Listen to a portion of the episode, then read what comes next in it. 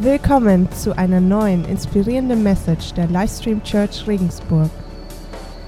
Äh, Heute geht es um äh, Einzelkind und nicht Einzelkind. Äh, Du hast drei, zwei Geschwister, hast du gesagt? Zwei Brüder habe ich. Zwei ja. Brüder. Und du, du warst das, du warst, weißt nicht, ob du das Lieblingskind bist, oder? Nee. Du weißt es nicht. Ja, ich, bin, ich bin Einzelkind, ich habe es einfach. Ich war das Lieblingskind, ich wurde überschüttet mit allem. Und äh, ähm, genau, und was das heißt, Einzelkind zu sein, bestimmt oder besonderes Kind zu sein, das sehen wir an der heutigen, an der heutigen Message. Und wer von euch hat Geschwister? Könnt ihr mal aufzeigen? Oh, eine ganze Menge, ganze Menge. Hey, ähm, ich weiß nicht, ob du dein Lieblingskind deiner Familie, deiner Eltern bist. Äh, und was das heißt, das sehen wir in der heutigen Message. Danke. Es ist genial, wieder zu, hier zu sein, wieder zu Hause zu sein. Äh, mein Name ist Stefan, ich habe das Vorrecht, diese Kirche mitzuleiten und mein Wunsch ist, dass in den nächsten paar Minuten, die wir zusammen haben, dass das, was ich sage, dass das, was wir lesen werden, dass es euch praktisch in eurem Leben helfen wird. Wir sind mitten in einer Serie mit dem Namen Fireproof. Fireproof, was hält, wenn alles wegbricht? Und wir werden uns heute eine Geschichte anschauen aus dem Alten Testament, aus dem ersten Buch Mose. Ja, wir werden heute viel lesen.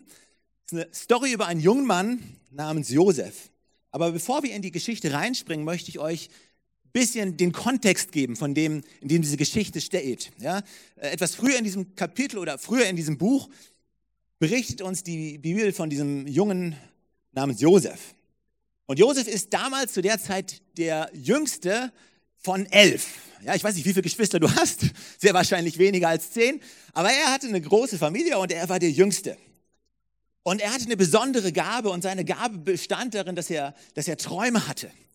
Und in dieser Zeit und zu diesem Zeitalter, in dem diese Geschichte spielte, wenn man Träume hatte, dann hatten die Menschen dem ziemlich viel Beachtung geschenkt. Und er hatte diesen einen Traum gehabt als junger Junge, dass ganz viele Menschen zu ihm kommen und vor ihm niederknien, dass er eine berühmte Persönlichkeit ist, dass er in einer Position ist der Autorität, wo er Autorität hat, wo seine Familie kommt und vor ihm niederkniet. Und in der Kultur, in der er damals lebte, er ist der Jüngste und der Jüngste zu sein bedeutet eigentlich derjenige zu sein, der am, der am unwichtigsten von allen ist. Und seine Brüder, die fanden das nicht so besonders toll, dass er das ist, was ich bin, nämlich das Lieblingskind seiner Eltern. Und Josef ging seinen Brüdern damit so lange auf den Keks, dass seine Brüder beschlossen haben, ihn für Geld in die Sklaverei zu verkaufen. Und der Autor von diesem Buch der Bibel möchte, dass wir über diesen Traum von, Jesus Bescheid, äh, von, von Josef Bescheid wissen. Ja, er ist im Hintergrund, wir haben diesen Traum im Hinterkopf und er möchte, dass wir das nicht vergessen. Er sagt, hey, da gibt es diesen jungen Mann und dieser junge Mann hat diesen Traum. Und dann sehen wir, wie sich Josefs Leben entwickelt. Ja? Der Autor möchte, dass wir diesen Traum nicht vergessen, während wir sehen, wie sich sein Leben entwickelt. Josef wird in die Sklaverei verkauft. Ich weiß nicht genau, was es genau hieß, aber es waren bestimmt nicht die besten Lebensumstände. Und er landete dann bei einem Mann namens Potiphar. Und Potiphar liebte ihn. Und Josef beschloss nun, das Beste aus seiner Situation zu machen, ja, eine Situation, die er sich nicht ausgesucht hat. Es war ganz bestimmt nicht sein Plan gewesen, einmal Sklave zu werden, aber er machte das Beste aus seiner Situation. Und die Bibel sagt, sagt es wieder und wieder und wieder, dass, dass Gott mit Josef war. Und auch Potiphar mochte ihn, genauso wie Potiphars Frau ihn mochte, sogar noch mehr. Sie, sie verliebte sich in ihn, ja, sie liebte, was sie sah. Und Josef lief weg. Dann wird er ungerechtfertigt beschuldigt und ins Gefängnis geworfen. Auch das hat er sich nicht gewünscht, er hat es sich nicht ausgesucht. Aber hier sitzt er nun im Gefängnis und der Autor möchte aber, dass wir uns erinnern daran, welchen Traum Josef einmal hatte und wie sich alles entwickeln wird. Und es scheint so, als ob sich Josefs Leben, als ob das immer weiter bergab geht, als ob es immer schlechter läuft. Dann ist er im Gefängnis und dort trifft er auf zwei Mitgefangene, einen Bäcker und den Mundschenk des Pharaos, die beide auch im Gefängnis sitzen. Und diese beiden Gefangenen, die hatten nun einen Traum. Und es war nicht nur so, dass Josef selber Träume hatte, sondern er konnte auch Träume von anderen interpretieren. Und er erklärte ihnen die Bedeutung von ihren Träumen. Und für den einen war diese Auslegung eine große Ermutigung und für den anderen bedeutete die Auslegung sein Todesurteil. Ja, der eine ging zurück in sein normales Leben, der andere blieb im Gefängnis und starb. Und der, der wieder zurück in sein normales Leben gekehrt ist, sagte, hey, ich werde nicht vergessen, was du für mich getan hast. Und die Bibel sagt, er ist raus aus dem Knast und hat ihn vergessen. Aber als der Pharao dann anfing, selber Träume zu haben, erinnerte sich dieser frühere Mitgefangene, dass es da im Gefängnis jemanden gab, der die Bedeutung von Träumen erklären konnte. Also ruft der Pharao nach diesem jungen Mann, der im Gefängnis ist, der seine eigenen Träume hatte, die sich bis jetzt noch nicht erfüllt hatten. Und das ist, wo wir in die Geschichte einsteigen. Lass uns reinspringen. 1. Mose Kapitel 41, Vers 25 bis 49. Der Pharao erzählt ihm seinen Traum und in Vers 25 sagt Josef zu ihm, beide Träume bedeuten dasselbe. Gott sagt dir, was er vorhat. Sowohl die sieben dicken Kühe als auch die sieben vollen Ehren bedeuten sieben Jahre, in denen es eine überreiche Ernte gibt. Sieben mageren Kühe und die sieben verdorrten Ehren, die du dann gesehen hast, bedeuten sieben Jahre Missernte und Hunger. Gott lässt sich wissen, was er tun will. In den nächsten sieben Jahren wird es in ganz Ägypten mehr als genug zu essen geben. Aber danach, danach kommen sieben Jahre Hungersnot. Dann ist der Überfluss schnell vergessen. Der Hunger wird das ganze Land auszehren. Nichts wird mir darauf hindeuten, dass es einmal gute Zeiten bei euch gab. So schlimm wird das Elend sein. Dass du sogar zwei Träume hattest, zeigt dir, Gott hat dies fest beschlossen. Schon bald wird er es wahr werden lassen. Darum empfehle ich dir, einen klugen Mann zu suchen und ihm die Aufsicht über das ganze Land zu übertragen. Setze noch weitere Verwalter ein, die in den fruchtbaren Jahren ein Fünftel der Ernte als Steuern erheben. Der Ertrag, den Ertrag sollen sie in den Städten in Kornspeicher sammeln, damit er dir zur Verfügung steht. So haben wir genug Vorrat für die sieben Jahre, dürren Jahre und müssen nicht verhungern. Das ist jetzt, wo sich die Geschichte dreht. Josefs Vorschlag gefiel dem Pharao und seinen Hofbeamten. Wir finden für diese Aufgabe keinen besseren Mann als Josef, sagte der König, denn in ihm wohnt Gottes Geist. Er wandte sich an Josef.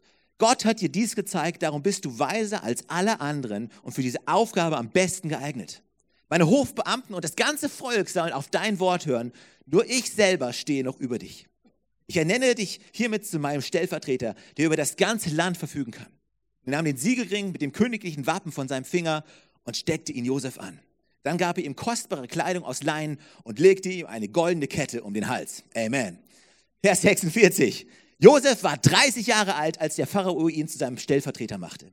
Er verließ den Königshof und reiste durch ganz Ägypten.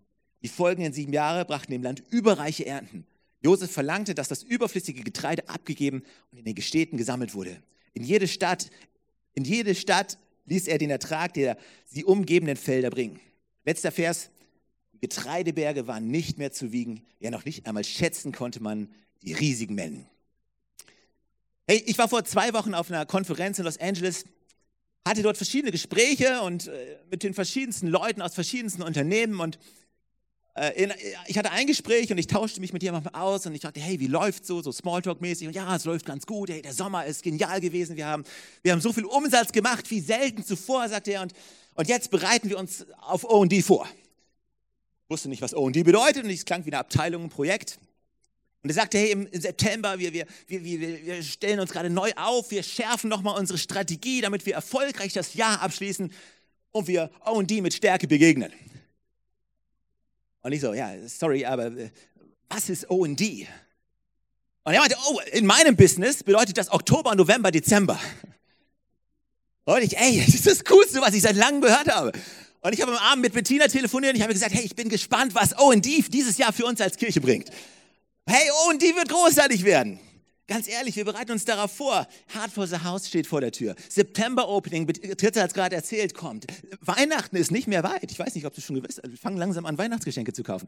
Hey, äh, das Jahr O&D wird großartig. Wir planen die neuen Terms. Im nächsten Jahr starten wir, planen Connect-Leiter-Events. Wir sind wirklich bereit für O&D. Nutze es, wenn du willst. Und äh, als ich diese Message vorbereitet habe, ist mir nochmal ganz bewusst geworden, und das ist kein Geheimnis, wisst ihr, dass die letzten, die zwei vergangenen Jahre, dass es echt anstrengende zwei Jahre waren. Für mich waren es zwei anstrengende Jahre. Ja, wir hatten mit so viel Veränderungen zu kämpfen und diese Veränderung ging auch an mir und an uns allen, glaube ich, nicht spurlos vorbei. Und ich möchte, dass wenn du diese Message heute hörst, ich möchte, dass du sie auf zwei verschiedene Arten und Weisen hörst. Das eine ist persönlich, ja, für dich selbst, für deine Familie, wenn du Kinder hast, für deine Ehe. Nimm das persönlich mit. Aber wenn die Livestream Church Regensburg dein geistliches Zuhause ist, dann möchte ich, dass du es auch auf uns als Kirche beziehst. Und das ist, was ich denke. Weißt du, wir planen und ich denke, Gott möchte uns sagen, hey Stefan, plan nicht nur für jetzt. Ersuche nicht nur eine Strategie für jetzt. Denke nicht nur an das Jetzt. Denke mal über drei Jahre in die Zukunft. Bereite alles vor für in drei Jahre. Und das hat Einfluss darauf, wie wir planen. Es hat Einfluss darauf, was wir tun. Und es gibt etwas, das ist im Leben der Kirche auffällig. Es ist etwas, das wir immer wieder feststellen, dass Gott sich ziemlich viel Zeit lässt, um dann Dinge ganz plötzlich zu machen. Ja, Gott wartet nicht bis fünf vor zwölf, er wartet bis 11.59 Uhr. Er lässt dich gerne warten. Und dann plötzlich, bumm, passiert's. Dein Beten, dein Glauben, deine Erwartung, irgendeine Art von Durchbruch. Äh, Gott, wo du fragst, ey, wird das jemals passieren? Und wumm, ganz plötzlich. Aber es braucht eine ganz schön lange Zeit, damit er etwas ganz plötzlich tut. Das ist, über das ich heute reden möchte, für uns als Church und für dich ganz persönlich. Bist du bereit, für Gottes plötzlich. Bist du bereit für Gottes plötzlich? Klingt ein bisschen komisch, ich habe kein besseres Wort gefunden. Und wenn du, wenn du diese Frage angehst, vielleicht stellst du dir ein paar weitere Fragen. Zum Beispiel, wenn Gott dir das geben würde, für das du betest, bist du bereit dafür? Ja, wenn Gott dir das gibt, was du dir so sehr wünscht, wärst du bereit dafür? Ja, wenn Gott dir alle deine Gebete beantwortet, wenn Gott in dein Leben eingreift, wie du es dir vorstellst, bist du bereit dafür? Ich meine nicht, ob du bereit bist zu empfangen. Ich meine, bist du emotional bereit dafür? Weil weißt du, mit jeder Beförderung, die du bekommst, steigt auch dein Stresslevel. Mit jeder Beförderung kommt auch mehr Verantwortung. Bist du emotional bereit dafür? Bist du praktisch bereit? Und bist du geistlich bereit? Weil das, was wir in dieser Geschichte sehen, die wir gerade gelesen haben, ist, dass Gott Ägypten darauf vorbereitet für großen Segen. Aber sie wissen nicht genau, wann das beginnt. Jesus hat irgendwie diese Traumdeutung von Gott bekommen, aber er weiß nicht genau, wann es losgeht. Und ich möchte heute darüber sprechen, Vorbereitung auf Gottes Plötzlichkeit. Bist du bereit dafür? Und das ist etwas, was, was uns in der Bibel immer wieder begegnet. Es gibt zwei Dinge, die wir dort sehen, wie sich einen wiederholenden Charakter, dass, dass Gottes Plötzlichkeit kommt. Am Anfang gibt es immer eine Verheißung, von der erzählt wird. Und dann vergessen wir Menschen das und dann kommt Gottes Plötzlichkeit. Ja, es gibt eine Verheißung, zum Beispiel, es gibt diese Verheißung, es wird ein Kind geboren werden. Sein Name wird Jesus sein, er wird in Bethlehem geboren werden und er wird der Retter der Welt. Die Menschen haben es vergessen, weil nach der Verheißung war 400 Jahre Funkstille von Gott. Die Menschen haben es vergessen. Und die Bibel sagt in Lukas 2, Vers 9, plötzlich trat der Engel des Herrn zu ihnen und die Herrlichkeit des Herrn umstrahlte sie. Plötzlich ist es passiert. Matthäus 8, 24, mitten auf dem See brach plötzlich ein gewaltiger Sturm los. Matthäus 17, 4, die Jünger, zwei Jünger sind unterwegs mit Jesus auf den Berg und dann erschien plötzlich Mose und Elia und sie redeten mit Jesus. In Apostelgeschichte 1 heißt es, dass nachdem Jesus in den Himmel aufgefahren wurde, dass plötzlich zwei Männer in leuchtenden Gewändern bei ihnen standen. Apostelgeschichte 2, 2 sagt, plötzlich kam vom Himmel her ein Brausen wie ein gewaltiger Sturm und erfüllte das ganze Haus, in dem sie versammelt waren. Und Offenbarung 3, 3 steht, Sagt Jesus, wenn du nicht wach wirst, werde ich plötzlich da sein, unerwartet wie ein Dieb, und du wirst nicht wissen, wann ich komme. Bist du bereit für Gottes plötzlich? Woran glaubst du? Bist du bereit dafür? Weil eine Sache, die du immer wieder beobachten kannst, ist, dass es eine Verheißung gibt und dann vergessen wir es. Also wenn du wissen willst, wie Gott es plötzlich aussieht, dann stell dir die Frage, welche Verheißung du vergessen hast. Was ist das Versprechen, das du vergessen hast? Also man muss nicht besonders schlau sein, um zu realisieren, dass die vergangenen zwei Jahre bei vielen Menschen den Glauben echt in Frage gestellt haben. Menschen, die mit viel Begeisterung dabei waren, die letzten zwei Jahre haben diese Begeisterung einfach kaputt gemacht. Aber ich möchte dir nochmal die Frage stellen. Bist du bereit für Gottes plötzlich? Was hat er über dein Leben ausgesprochen? Was hält er für dich bereit, was du vergessen hast? Und eine Sache, die auch in der Kirche auffällt, ist, dass wir warten, bis etwas passiert, und uns dann bereit machen. Aber ich glaube, dass Gott möchte, dass wir uns bereit machen für das, was er tun möchte. Und ich möchte euch heute, ich habe euch vier Dinge mitgebracht, vier Dinge, die uns helfen an dieser Geschichte von Josef, damit du dich bereit machen kannst auf dieses plötzlich, für dich ganz persönlich und aber auch für uns als Kirche. Weil ich glaube, dass für uns als Kirche etwas Plötzliches auf uns wartet und ich bin davon überzeugt, dass Gott etwas für uns vorbereitet hat und er möchte, dass wir bereit sind. Hier ist der erste Punkt. Sich auf Gottes plötzlich vorzubereiten bedeutet, bereit zu sein, wenn die Dringlichkeit nicht offensichtlich ist. Bereit zu sein, wenn die Dringlichkeit nicht offensichtlich ist. Lass uns diese Geschichte schauen. Die Geschichte ist, oder Gottes Wort sagt, dass es sieben Jahre des Mangels geben wird. Aber bevor die kommen, wird es sieben Jahre des Überflusses geben. Und wir wissen nicht, ob, ob Gott Josef von Gott, Josef von Gott diese Auslegung bekommen hat und Gott gesagt hat, hey, Josef, fang an, alles vorzubereiten. Das ist Tag eins von sieben. Ja? Wir wissen das nicht, vielleicht, aber es kann sich angefühlt haben wie jede andere Season. Die Bibel sagt nicht, dass sie gewartet haben und dann den Überfluss gesehen haben und gesagt haben, hey, wir sollten anfangen vorzubereiten. Und wir wissen nicht, es kann aussehen wie ein ganz normaler Tag. Und das ist mein erster Punkt. Weißt du, wir sollten bereit sein, selbst wenn die Dringlichkeit nicht offensichtlich ist. Und das sind die beiden Dinge, auf die, auf die ich schauen möchte. Zum einen bereit zu sein im praktischen Sinne und bereit zu sein im geistlichen Sinne. Kann ich euch etwas sagen, was ich in der Kirche immer wieder sehe? Nein? Kann ich euch etwas sagen, was ich in der Kirche immer wieder sehe? Okay, es ist unhöflich, eine Frage nicht zu beantworten. Aber hey, hier sind die beiden Dinge, die mir aufgefallen sind. Manche bereiten sich nur darauf geistlich vor und vernachlässigen das Praktische. Oder andere sind praktisch unterwegs und vernachlässigen das Geistliche. Es sind die Dinge, das ist, fällt dir immer wieder in der Kirche auf.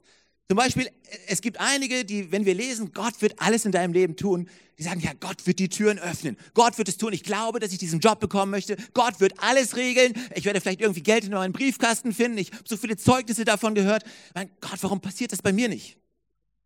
Vernachlässigen das Praktische. Oder aber es dreht sich alles um das Praktische. Ja, ich werde planen, ich werde Strategien finden, ich werde Ziele definieren, ich werde alles umsetzen. Und wir geben Gott keinen Raum, noch eingreifen zu können. Und das ist eines der Dinge, die mir aufgefallen sind. Und das ist auch die Herausforderung beim Predigen. Dass es tatsächlich beides ist. Und das ist das, was wir mitnehmen sollten. Es ist tatsächlich beides. Also es gibt im Prediger, als Prediger Momente, wo du in der Vorbereitung bist und ein Wort von Gott bekommst. Ein ganz klares Wort. Und es gibt noch nicht ganz vollkommen Sinn, aber es ist von Gott, es ist rein, es ist wunderbar. Äh, wenn du Songs schreiben würdest, würdest du dich sofort hinsetzen und einen Song texten. Du, du hast die Idee, wie es aussieht und es ist wunderbar. Es ist eine Offenbarung, die Gott zu deiner Seele gesprochen hat. Aber dann kommt der praktische Part. Ich muss praktisch Wege finden, indem ich Worte benutze, Geschichten, Wissen, Ausdruckskraft. Ich muss ganz praktisch was benutzen, um das zu vermitteln, was für mich eine Offenbarung ist. Und es gibt großartige Redner, die, die keine Offenbarung von Gott bekommen haben und andere, die zwar eine Offenbarung von Gott bekommen haben, aber Probleme haben, es zu vermitteln. Weil es gehört beides zusammen. Und welches von beiden vernachlässigst du? Wartest du darauf, dass Gott in deinem Leben sichtbar wird, aber du tust nicht das, was er von dir möchte? Oder packst du so viel Arbeit, so viel Dinge in dein Leben, in deinen Job, in deine, deine Kinder, mit deiner Family und du lässt Gott keinen Raum mehr, in dein Leben zu treten? Wir müssen bereit sein, selbst wenn die Dringlichkeit nicht offensichtlich ist. Was machst du, wenn Dinge gut laufen? Weil, weißt du, das ist das, was Jesus sagt. Bau, bau dein Leben auf meine Worte, bau dein Leben auf felsigem Untergrund, der hält. Und wenn der Sturm und der Wind und die Wellen kommen, dann wird es getestet werden. Es wird, dein Leben wird nicht geprüft, wenn alles im Leben gut läuft. Es wird getestet, wenn, wenn dein Leben sich ändert, wenn der Sturm kommt. Was machen wir, wenn es keine Dringlichkeit gibt? Wir müssen uns vorbereiten auf Gottes plötzlich. Im zweiten Timotheusbrief im ersten Kapitel steht, aus diesem Grund erinnere ich dich an die Gabe, die Gott dir in, deine, in seiner Gnade geschenkt hat, als ich dir die Hände auflegte. Lass sie zur vollen Entfaltung kommen. Hey, was ist deine Gabe? Was hat Gott in dein Leben gepackt? Welche Geschichten beinhaltet dein Leben? Wovon, wovon bist du begeistert?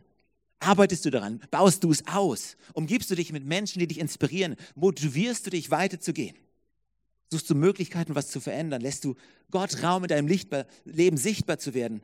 Oder wartest du einfach nur, bis irgendwas passiert?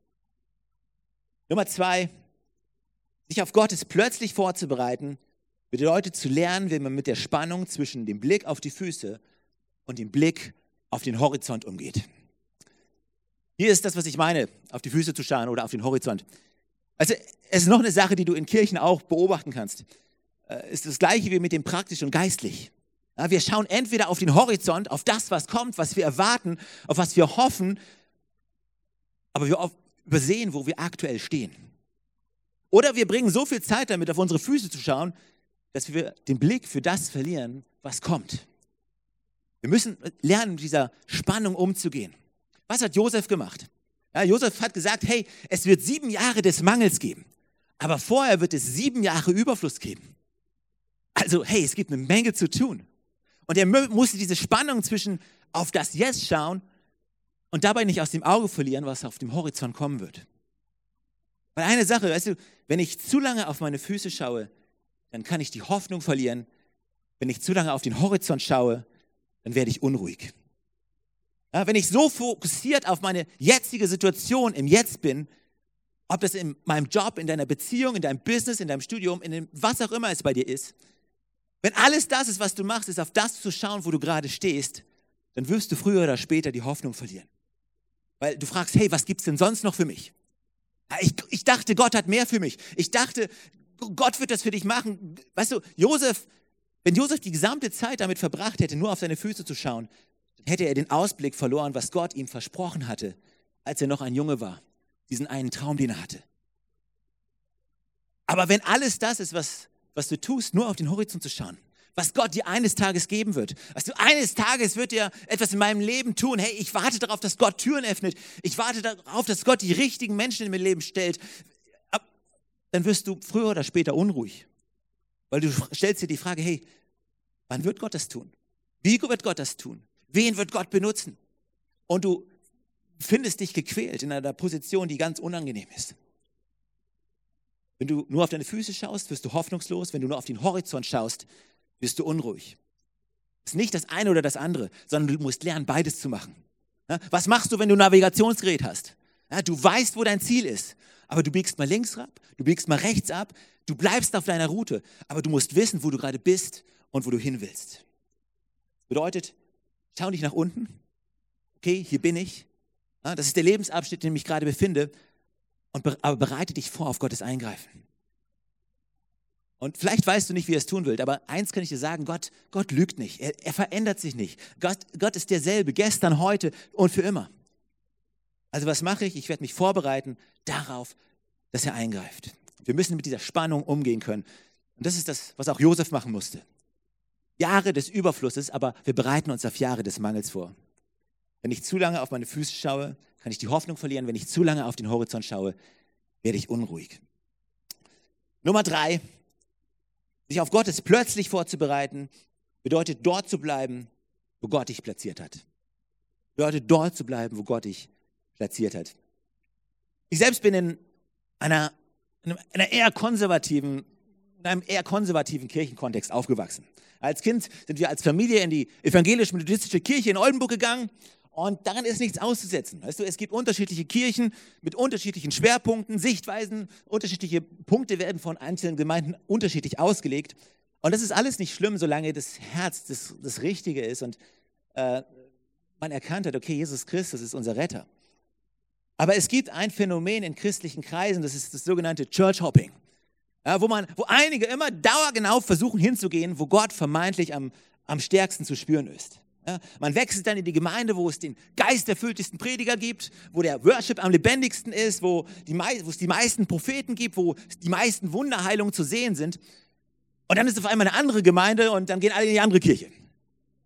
Weil Gottes Gegenwart da jetzt gerade am größten ist. Und es ist seltsam, wie das in der Kirche passiert, aber es passiert nicht nur in der Kirche, auch in deinem Job, in Arbeitsstellen, es passiert in Beziehungen und auch in Freundschaften. Wir enden eine Freundschaft, um eine andere zu beginnen. Wir beenden vielleicht die eine Beziehung, um eine andere zu wechseln. Wir beenden den Job, um einen anderen zu finden. Und wir sind ständig dabei zu wechseln, zu wechseln und zu fragen, ob das der Ort ist, wo Gott mich haben will. Darf ich dir was verraten? Wenn Gott deine Pläne ändern will, dann wird er dich finden, weil er weiß, wo du wohnst. Ganz klar, du, du kannst dort bleiben, wo du willst. Weißt du, wo Josef war, als Gottes plötzlich passierte? Er war im Gefängnis. Weißt du, Josef, er war nicht der Mundschenk, der, hey Pharao, hör mal zu, Oh, Eminenz, wenn Sie jemals einen Traum haben sollten, ja, ich kann da helfen. Ja, lassen Sie mich einfach wissen, wir haben alle Freiheiten, ja, wann immer Sie mich brauchen, steht in meinem Lebenslauf, ja, ich habe bereits 50.000 Träume interpretiert, meine Trefferquote liegt bei 98 Prozent, hier ist meine Karte, also ich bin ziemlich gut. Hat er nicht gemacht. Er hat nicht genetworked, damit es passiert. Der Typ war im Gefängnis, im Knast, da, da gab es keinen Weg raus, da gab es keine Möglichkeiten. Alles, was er war, er war dankbar, obwohl er im Gefängnis hockte. Und weißt du, was er gemacht hat, als diese anderen beiden Gefangenen, dieser Mundschenk und der Bäcker, mit, seinen, mit ihren Träumen zu ihm kamen? Er legte ihre Träume aus. Im Gefängnis. Und Gott hat diese Zeit benutzt, wo noch nichts sichtbar war, wo es noch keine Möglichkeiten gab und wo es keinen Grund gab, seine Begabung zu benutzen. Gott nutzte es, um plötzlich diesen jungen Mann im Alter von 30 Jahren an die zweite Stelle im mächtigsten und einflussreichsten Königreich zu setzen, was es zur damaligen Zeit gab. Daher Gott weiß, wo du bist. Du kannst dort bleiben, wo du bist. Der Ort, an dem du bist, gibt nicht vor, ob Gott dich benutzen kann. Josef war im Gefängnis, ein Ort, der nichts mit seiner späteren Position zu tun hatte. Lass mich dir kurz den Unterschied zwischen dem Ort, an dem du bist, und der Position, an der du bist, erläutern. Der Ort, an dem du bist, das ist die Örtlichkeit, eine Adresse. Wo bist du gerade? Jetzt hier in diesem Raum, in diesem Gebäude. Das ist, wo du ganz praktisch, physisch bist aber das ist nicht annähernd so bedeutend wie deine Position. Also ich kann in der Kirche sitzen, am richtigen Ort, aber in der falschen Position. Nur weil du am richtigen Ort bist, bedeutet das nicht, dass Gott jede Woche zu dir spricht. Du kannst in der Kirche sein. Du sitzt in der Kirche jeden einzelnen Sonntag, aber wenn deine Position nicht die richtige ist, wirst du nichts empfangen. Was ist deine Position? Wir nehmen so häufig so wichtig der Ort, an dem wir sind. Habe ich die richtigen Möglichkeiten? Habe ich die richtigen Freundschaften? Also in einer Gesellschaft, die so individualistisch ist wie die unsere, versucht jeder an den richtigen Ort zu kommen. Gott braucht dich nicht am richtigen Ort in deinem Leben. Solange deine Einstellung die richtige ist. Solange dein Herz das richtig ist, richtige ist und ein offenes Herz ist und auf Gott hört. Vielleicht sagst du, hey Gott, das sind nicht die Lebensumstände, die ich mir gerade gewünscht hätte, in denen ich stehe. Aber ich kann mich auf Gottes Eingreifen vorbereiten, wo auch immer ich bin. Du kannst in irgendeiner Stadt sein, in irgendeinem Job. Gott wird immer einen Weg finden. Er ist nicht an deinen Ort gebunden. Ein letzter Punkt, um sich auf Gottes plötzlich vorzubereiten, muss man Platz schaffen. In dieser Geschichte heißt es, mein Rat lautet, sagt Josef, dass sie sich einen weisen Mann suchen und ihn über ganz Ägypten setzen. Der Pharao sollte Minister ernennen, die in den sieben guten Jahren den fünften Teil der Ernte als Steuern einbeziehen. Sie sollen alles Getreide der sieben guten Jahre in die königlichen Vorratshäuser in den Städten sammeln und aufbewahren. Auf diese Weise wird es genug Vorrat für die sieben Hungerjahre geben und das Volk wird nicht verhungern. Ich weiß nicht, wie deren Infrastruktur damals ausgesehen hat. Ich kann mir vorstellen, dass sie nicht besonders viel Container und Lagerplatz hatten, um, um wie viel war es, ein Fünftel der Produktion für sieben Jahre zu lagern. Ich denke, die werden das gebaut haben. Sie werden Raum geschaffen haben für dieses plötzlich. Das bedeutet, für sieben Jahre machten sie Raum für etwas, was sie noch nicht gesehen haben. Ja, für sieben Jahre schafften sie Raum und Platz für etwas, wo es keinen offensichtlichen Grund gab, es zu machen. Es hört sich unnütz und absolut überflüssig an. Warum sollte man anfangen zu sparen, wenn es doch so viel davon gibt? Hey, wir, sollten, wir können doch die größte Party aller Zeiten veranstalten. Aber was machten sie? Sie schafften Raum. Ich will dir die Frage stellen, womit in deinem Leben musst du aufhören? Weil mit mehr Möglichkeiten, die wir haben, haben wir automatisch weniger Zeit. Ich weiß nicht, wie viel Zeit ich dieses Jahr in einem Zug der Deutschen Bahn verbracht habe. Und manchmal, weißt du, manchmal wünschte ich mir einfach, dass der Tag drei Stunden mehr hätte. Nur drei Stunden oder zwei, eine Stunde. Gott, komm, eine Stunde mehr. Leider ist es nicht möglich. Daher muss ich irgendwas loslassen. Mit was müssen wir in unserem Leben aufhören und wo in unserem Leben können wir neuen Raum schaffen? Und vielleicht hilft dir dabei, wenn du diese Frage beantwortest, eine andere Frage. Und einfach dir die Frage zu stellen, hey, ich bin am besten, wenn. Beantworte das. Du bekommst die beste Version von Stefan, wenn ich nur eine Stunde Zeit hatte, um XY zu tun. Und dann weißt du, was nicht verschwinden darf. Weil wenn ich damit am besten sein kann, dann kann alles andere gekürzt werden. Ich bin am besten, wenn ich alle zwei Stunden eine Stunde Zeit hätte, um Workout zu machen, joggen zu gehen, spazieren, was auch immer es ist. Dann weiß ich, was ich nicht streichen kann. Das ist eingeloggt. Und für den einen oder anderen mag das anders sein, aussehen, aber ganz ehrlich, du brauchst Raum. Weil Gottes Segen benötigt Raum. Gottes plötzlich benötigt Raum. Es geht nicht darum, immer mehr, immer mehr, immer mehr in deinem Leben hinzuzufügen. Manchmal geht es auch darum, mit Dingen aufzuhören. Zu sagen, hey, das ist überflüssig. Vielleicht machst du dir manchmal Notizen und dann liest du das nachher durch und du denkst dir, okay, 60 Prozent kann ich einfach streichen. Das, was übrig bleibt, das ist der Kern. Was in unserem Leben müssen wir rauswerfen? Sind wir bereit für Gottes plötzlich? Ich glaube, dass Gott so viel tun wird in unserem persönlichen Leben, aber auch im Leben von uns als Kirche. Es gibt so viele Gebete, Anliegen von allen Menschen hier. Aber sind wir wirklich bereit für Gottes plötzlich? Hey, warum stehen wir nicht gemeinsam auf? Das Team kann kommen. Wir uns gleich in den nächsten Song mit reinnehmen. Und ich möchte für euch beten. Welches Versprechen von Gott hast du vergessen? Weil der härteste Teil von der Message ist, ich weiß nicht genau, was du tun musst, um dich darauf vorzubereiten. Nur du weißt es. Und wenn du es nicht weißt, dann ist der einzige Weg, das zu ändern, zu Gott, dass du zu Gott kommst. Und daher möchte ich Raum geben, während das Team uns in den Worship führt, dass du Gott die Frage stellst, Gott, zeig mir, was genau das bedeutet. Wenn Gott dir ein Versprechen in deinem Leben gemacht hat, dann, er, dann sag ihm, hey, erinnere ich mich, erinnere mich daran. Weil ich möchte bereit sein, ich möchte bereit sein für Gottes plötzlich. Gott, ich danke dir für jeden Einzelnen hier. Ich bete, dass während wir dich anbeten, dass, dass du uns Klarheit gibst, was du für uns hast. Dass du uns Klarheit darüber gibst, an welchen Lügen wir immer wieder festhalten. Weil Gott, wir wollen bereit sein für das, was du in unserem Leben tun möchtest. Jesu Namen. Amen.